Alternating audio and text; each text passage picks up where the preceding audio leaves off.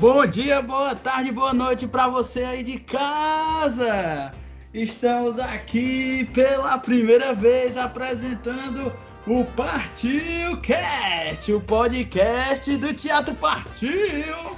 Meu nome é Patrick Henrique e, cara, sinceramente é uma honra para mim estar aqui hoje, estreando isso que é um projeto que faz tempo que a gente tem vontade de fazer. E eu quero abrir o Partiu Cast com uma indagação para você que está nos escutando. O primeiro questionamento para abrir e inaugurar o PartioCast, sua grande estreia, é a seguinte: eu vou lhe fazer uma pergunta. Essa pergunta vai ficar na sua cabeça por dois dias e vai lhe dificultar durante seu sono, vai dificultar você quando você se relacionar com as pessoas da sua casa, conversar, você não vai conseguir porque está pensando nisso. Preste atenção na teoria da conspiração o coronavírus foi um vírus inventado pelo Silas Malafaia para que todas as outras igrejas fiquem fechadas e só a dele funcione. O que, que tu acha disso, Pedro? Fala com a gente. Boa noite, boa noite, boa noite. Eu agradeço muito essa participação. Essa aqui é uma ideia que a gente já tinha há muito tempo, né? Que é desde as conversas lá na casa da, da Carol, que a gente queria fazer um podcast. E sobre essa teoria da conspiração aí, eu já tô aqui com o meu álcool em gel, né? E eu acho que isso é uma furada, cara. Eu acho que não tem muito sentido o que tu falou, não, porque a gente vê que é um problema vindo da China lá, né? Isso é só morcego, só é morcego. O cara comeu morcego e deu no que deu. Ixi, xing ling ling. Então vamos partir para nossa coordenadora 01 aqui, comandante oficial do Estado Partiu, Carol Nunes. O que é que você tem para dizer pra gente, Carol? Oi, gente!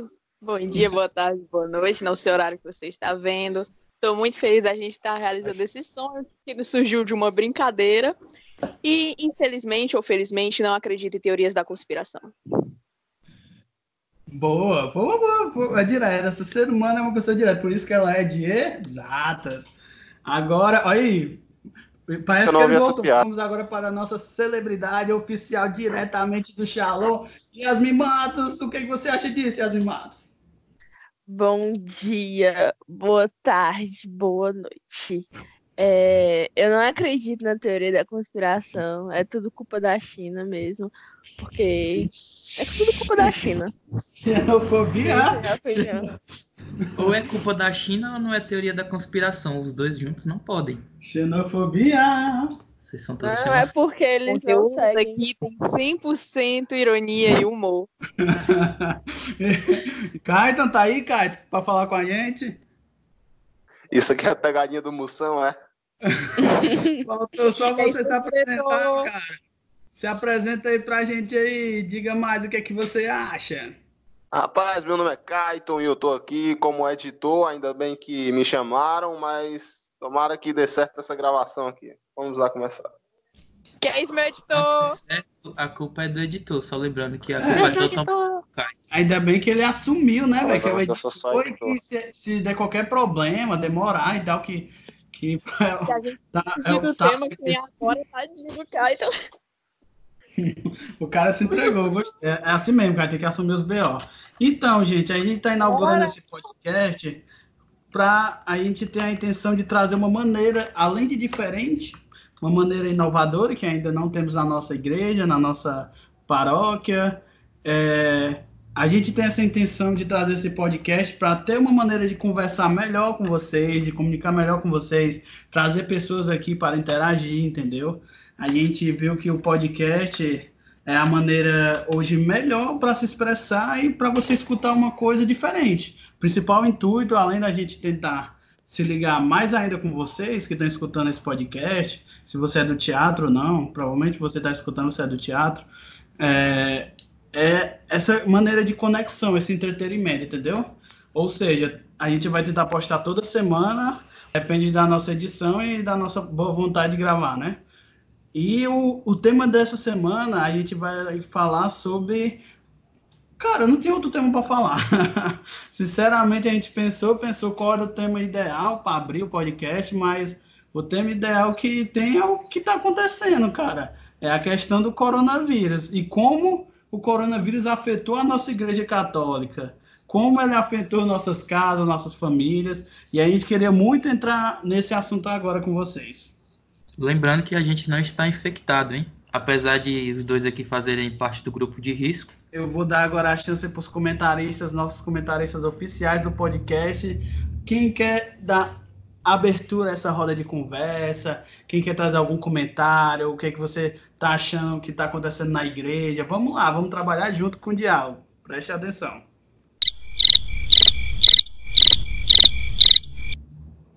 É, ninguém comentou, voltou para mim, né? Vamos Não, começar. então, acho que a maior mudança é que acho que ninguém nunca ficou tanto tempo em casa sem não fazer absolutamente nada, mesmo a galera que fica de férias, sabe? É uma mudança muito brusca na rotina. Já sinto a saudade até da minha faculdade, meu querido IF. Uh, sinto falta da minha rotina de final de semana. Eu reclamava que eu praticamente passava, assim, reclamar entre aspas, o final de semana na igreja, mas tipo. mas, assim, faz falta, sabe? Que é uma coisa sua, era uma coisa que, tipo, me preenchia muito. Eu a oportunidade para agradecer todas as doações que a gente recebeu e tal. Eu acho que assim, o que a Carol comentou é um ótimo para a gente começar. Porque, tipo assim, para a gente ver como a nossa vida era, como a gente talvez. Vou dar o exemplo da galera do teatro. A gente meio que, querendo ou não, chegou uma hora que tava se esgotando, né? Chegou uma hora que a gente tava cansado. Desde novembro, dezembro, janeiro, a gente começou esse negócio de barraquinha comecei esse negócio de ter dois ensaios. Às vezes eu já teve, sabe, que teve três ensaios, que a gente passava o dia todo na igreja, literalmente, fazendo barraquinha, fazendo comida, fazendo pastel. E eu lembro que antes, o final de semana antes do coronavírus, eu lembro que eu virei para o grupo né, da Barraquinha da Manhã, que geralmente é a gente, e falei, cara, eu acho que está na hora da gente parar a Barraquinha da Manhã. Tá muito cansativo. Foi um anúncio do coronavírus. Depois daquilo, nunca mais a gente se reuniu para fazer uma barraquinha, né? Nunca mais, cara. É pra tu ver. E agora tá todo mundo com saudade de barraquinha, todo mundo com saudade de ensaio, todo mundo com saudade de voltar e pra E nem chove mais nos domingos agora. Porque tudo nem chove mais nos domingos. Domingos não chove. barraquinha. E a gente ficava ali pensando, vai ter, será que vai ter? Vai vender, será que não vai vender? E agora não chove mais, né? Pra, pra você ver que a gente tem que ser, a gente esses desafios da nossa vida, esse cansaço, essa rotina, beleza, que uma hora a gente tem que descansar, uma hora a gente tem que, que botar as coisas no lugar, mas eles são importantes, entendeu? Eles fazem parte, faz assim. Faz parte, faz parte. Não era bem nesse tipo de descanso que a gente estava pensando, sabe? é, eu acabei de descobrir que a quarentena é o meu estilo de vida, né? Ficar em casa, assistindo televisão, sei lá, Curtindo, no computador. É, acho que eu estava em quarentena e já não sabia. Então, mas assim, o assunto principal desse podcast é a questão da gente comentar um pouco o que está acontecendo com a nossa igreja, igreja física, eu diria assim. O que está acontecendo hoje com a igreja católica? O que, o, como assim a igreja católica reagiu à questão do coronavírus? Na minha visão, assim, para começar, eu acho que a Igreja Católica ela foi muito, como é que eu posso dizer, pioneira, madura, tá entendendo? Em relação a isso, porque ela realmente abraçou a causa humanitária, que é essa questão de isolamento, essa questão de se fechar, entendeu? Nunca na história antes, para você você tá vivendo história, meu chapa. A igreja tem dois mil anos, e isso que você está vivendo agora se chama história. Pela primeira vez em dois mil anos, a Igreja Católica está fechada, cara, numa Semana Santa, que foi um momento feito justamente complementado na Igreja Católica e colocado no calendário. Você percebe que o calendário que a gente tem, ele é formulado pela Igreja, entendeu? Ele foi baseado e estruturado pela, pelas coisas da Igreja. O Carnaval, o Carnaval termina com a Quarta-feira de Cinza, que, que é quando começa a Quaresma. Daqui a 40 dias tem a Semana Santa tem o Pentecoste. O nosso calendário todo foi formulado baseado nisso, nossas datas, nossas festas. Então você vê que a Igreja Católica, ela realmente abraçou essa causa, ela realmente abraçou a causa de estar tá, de tá sendo uma das igrejas que está tá fazendo isso, está fazendo live, está fazendo texto, e todo mundo junto se mobilizou, né? Eu acho, eu vejo muito isso nos Instagram católicos, todo mundo tá fazendo sua parte, tá rezando o texto, tá fazendo um conteúdo, tá trazendo live, trazendo entrevistado. Todo mundo está tentando se mobilizar e ajudar de alguma forma. Essa é a minha visão que eu vejo da igreja com o coronavírus. É tanto que teve um estado que eu vi que ofereceu a casa comunitária de nome de Santo Agostinho, eu acho que é assim, para as pessoas profissionais de saúde, para ficar nessa casa comunitária enquanto estava passando por, esse, por essa pandemia para não voltar para casa. Então, tipo, a gente vê o quanto a igreja, é, o quanto se diz. Porque a igreja, a gente é a igreja, né? A gente, cristãos, nós somos a igreja. Então, tipo, quanto a gente é nesses momentos tão difíceis mesmo, tipo, a gente não estando lá presente, mas o que eu aprendi na minha crisma é que a gente é a igreja, o nosso modo de viver, o nosso modo de se vestir. Então, tipo, e é a gente sendo igreja está se mostrando muito importante nesse momento de pandemia. A gente vê que, que de certa forma, a gente está tendo a, nossa oportunidade de dar cara a tapa, tá? tá? Fazer uma diferença realmente no nosso principal trabalho como cristão, entendeu? O, a essência do cristianismo, do catolicismo, deve ser isso. A gente vê como é que a igreja tem trabalhado né, nesse momento, né? Que a igreja é a maior instituição de caridade do mundo, né? A igreja católica, aí, com mais de dois mil anos. A gente vê como ela tem se levantado através para buscar doações, para ajudar aquelas pessoas mais necessitadas, ajudar nos hospitais, e a gente vê assim o quanto é importante a nossa participação na igreja, não apenas indo à missa ali, assistir na missa, você vai assistir a missa, recebe ali o comunga e vai para casa e pronto, não, mas como é importante a nossa participação, ajudando com o que a gente tem, seja com o nosso dinheiro, seja com a nossa ação, porque isso é preciso, entende? No momento desse de, de total calamidade mundial, a igreja está lá se levantando, ela que está lutando ali, está no fronte ela que está cuidando das pessoas. E ela está cuidando das pessoas porque os fiéis que fazem parte dela deram a sua contribuição.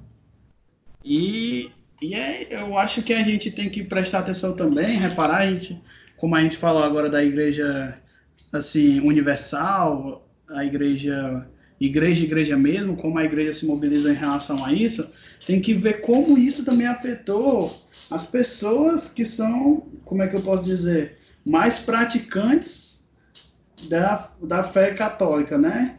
Que é aquela coisa que como isso atingiu essas pessoas, aquelas pessoas que costumavam comungar todos os dias, se conversavam regularmente, é, tinham até como, como é que eu posso dizer, principal é, entretenimento pessoal ir para a missa, ir participar da missa, que são justamente as pessoas, eu, eu acredito assim, né?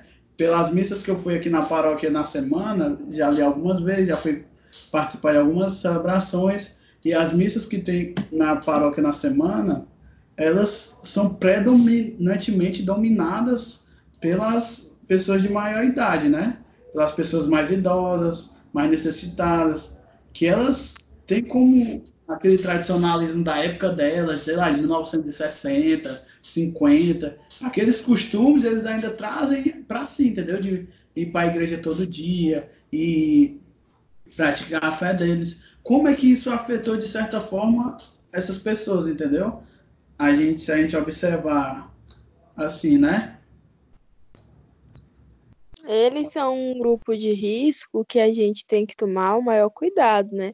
Mas a gente não pode esquecer de uma coisa: a gente não pode deixar eles isolados, porque a partir do momento que deixa é, um idoso isolado, ele já, é, ele já tinha aquela o costume de, de vida dele, de ir para missa todo dia, de sair para comprar uma coisa, tal, tal, tal.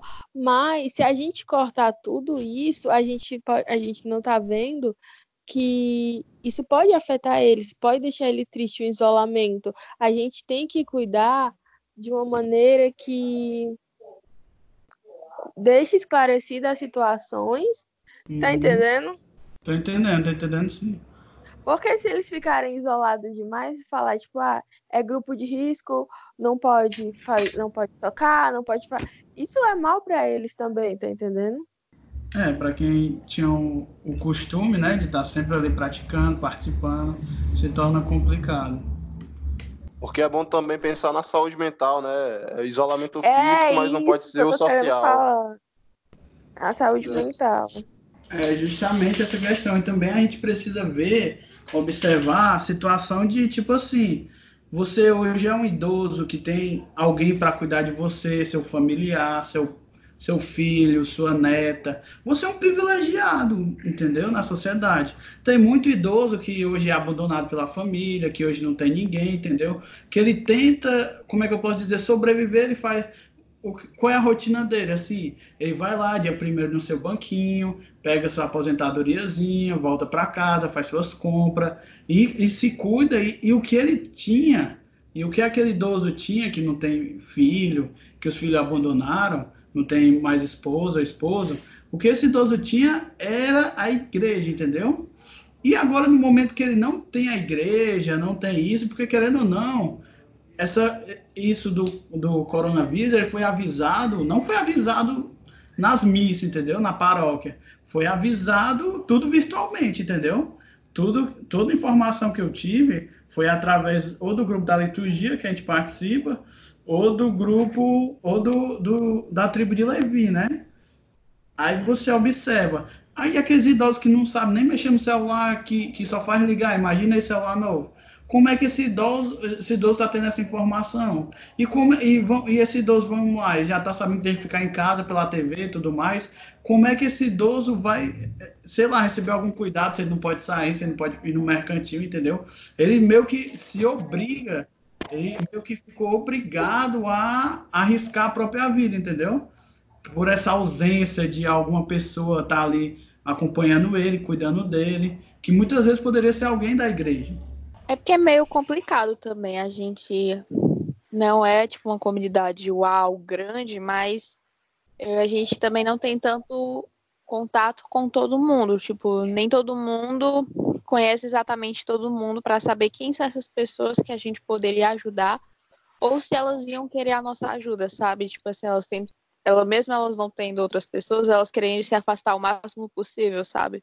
Por causa do medo. É até um conselho que a gente solta para você que está escutando ou para você que enfim, você que pode mobilizar alguma coisa, você mesmo, seus amigos, sua família, não sei, pessoal aqui da paróquia, por exemplo, a gente deveria ter algum canal para ter esse conhecimento, eu acho, na minha visão, a paróquia. Saber, ó, o fulano de tal, da comunidade, ele tem família, ele tem, ou ele não tem, entendeu? Porque ia ser nessa hora que a gente ia saber quem a gente da comunidade ia precisar. Tá, sei lá, a gente, a gente que é mais jovem, né, tá prestando, sei lá, um mercantil para ele. E agora a gente vai para o próximo tema, que foi a questão do Papa, né, a nossa celebração a CNBB passou algumas orientações, né, para a gente em relação em relação à missa, em relação ao que fazer, entendeu? Tem umas orientações da Semana Santa que se você tem alguma disponibilidade, ter, você bota, sei lá, domingo, bota o seu ramos na frente da sua casa. Tem toda essa questão, entendeu? Ela, ela de alguma maneira tenta sempre trabalhar com tradicionalismo, com alguma representatividade com isso que está acontecendo, essa vai ser a primeira Semana Santa todo mundo em casa, você vai lá, você participa, vai suas, sua Semana Santa pessoal, entendeu? Em casa, com a sua família.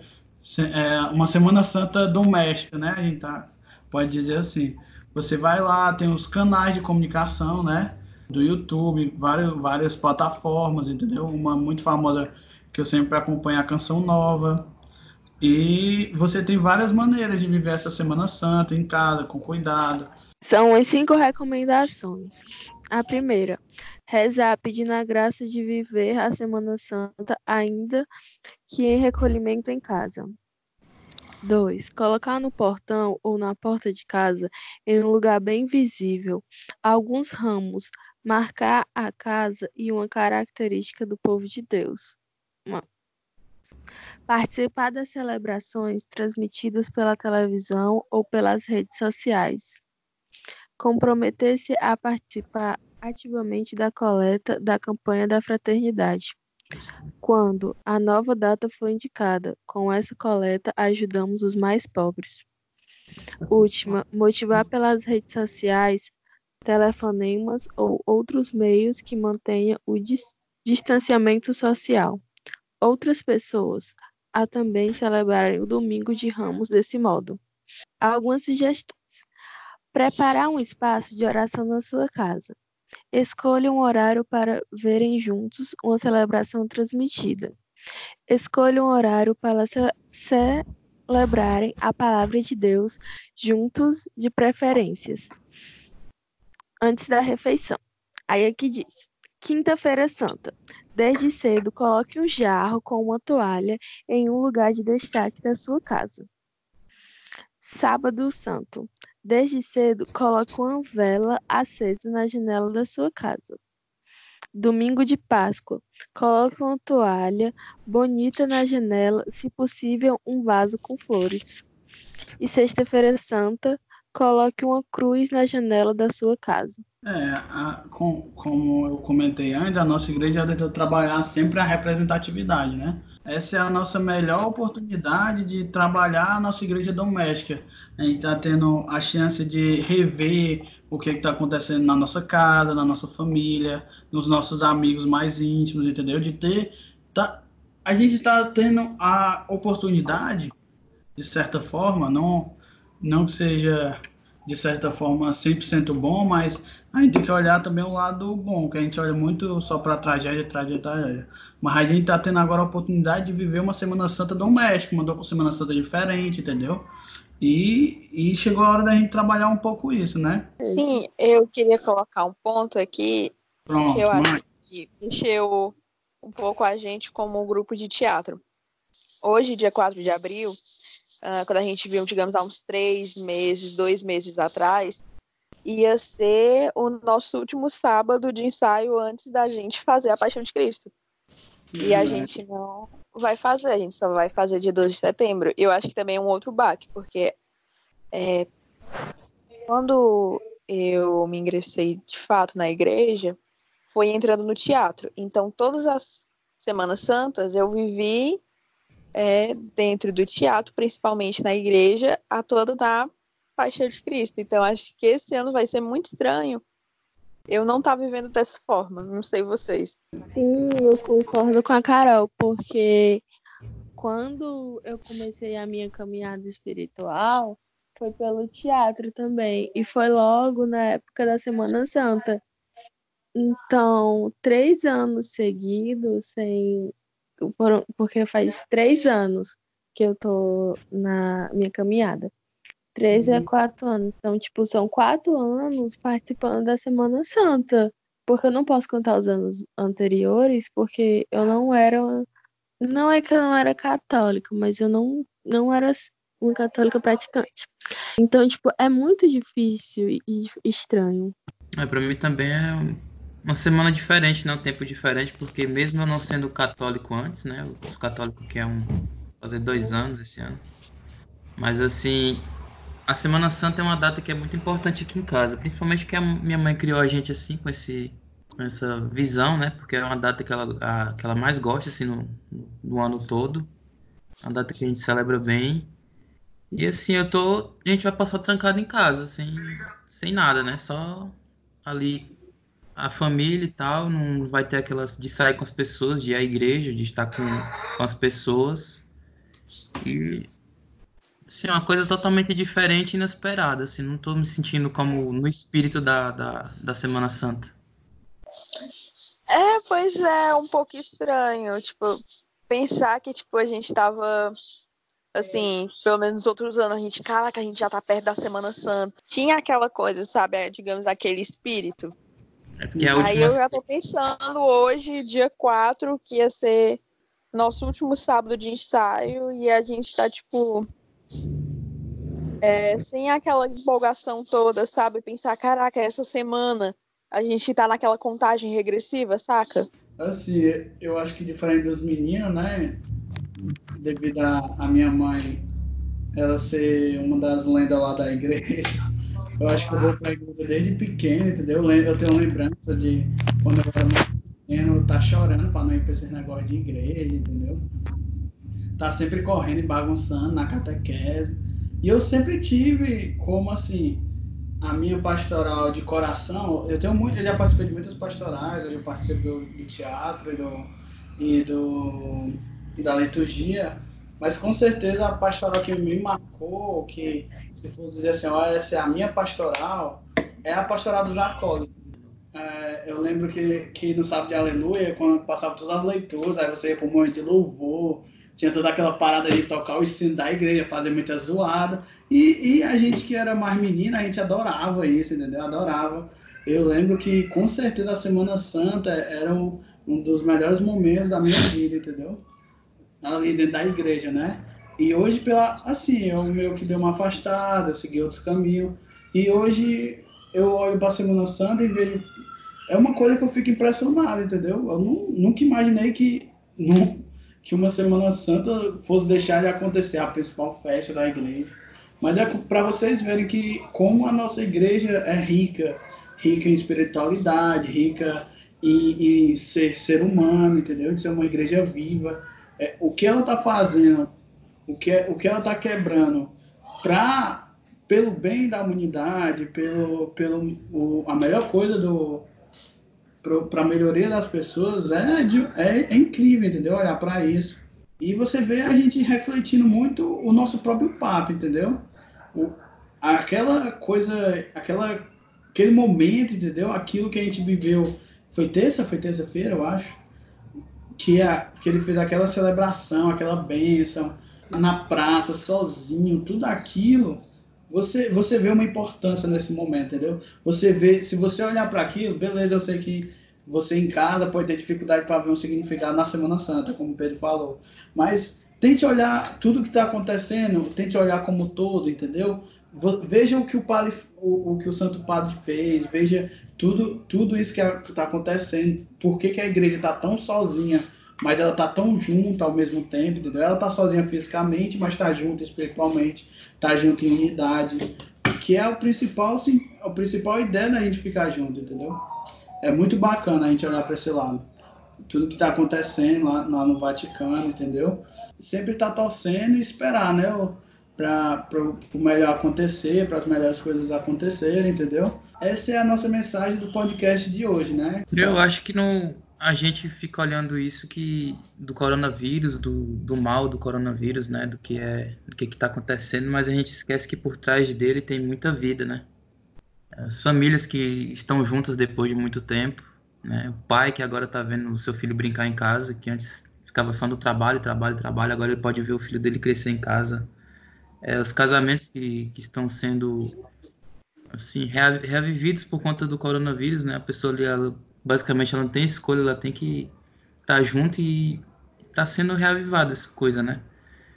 E assim, as pessoas estão vendo o que é que realmente gera o mundo, né? Porque é importante a gente refletir sobre a morte, né? E esse coronavírus ele trouxe isso, né? Que a morte vai chegar para todo mundo.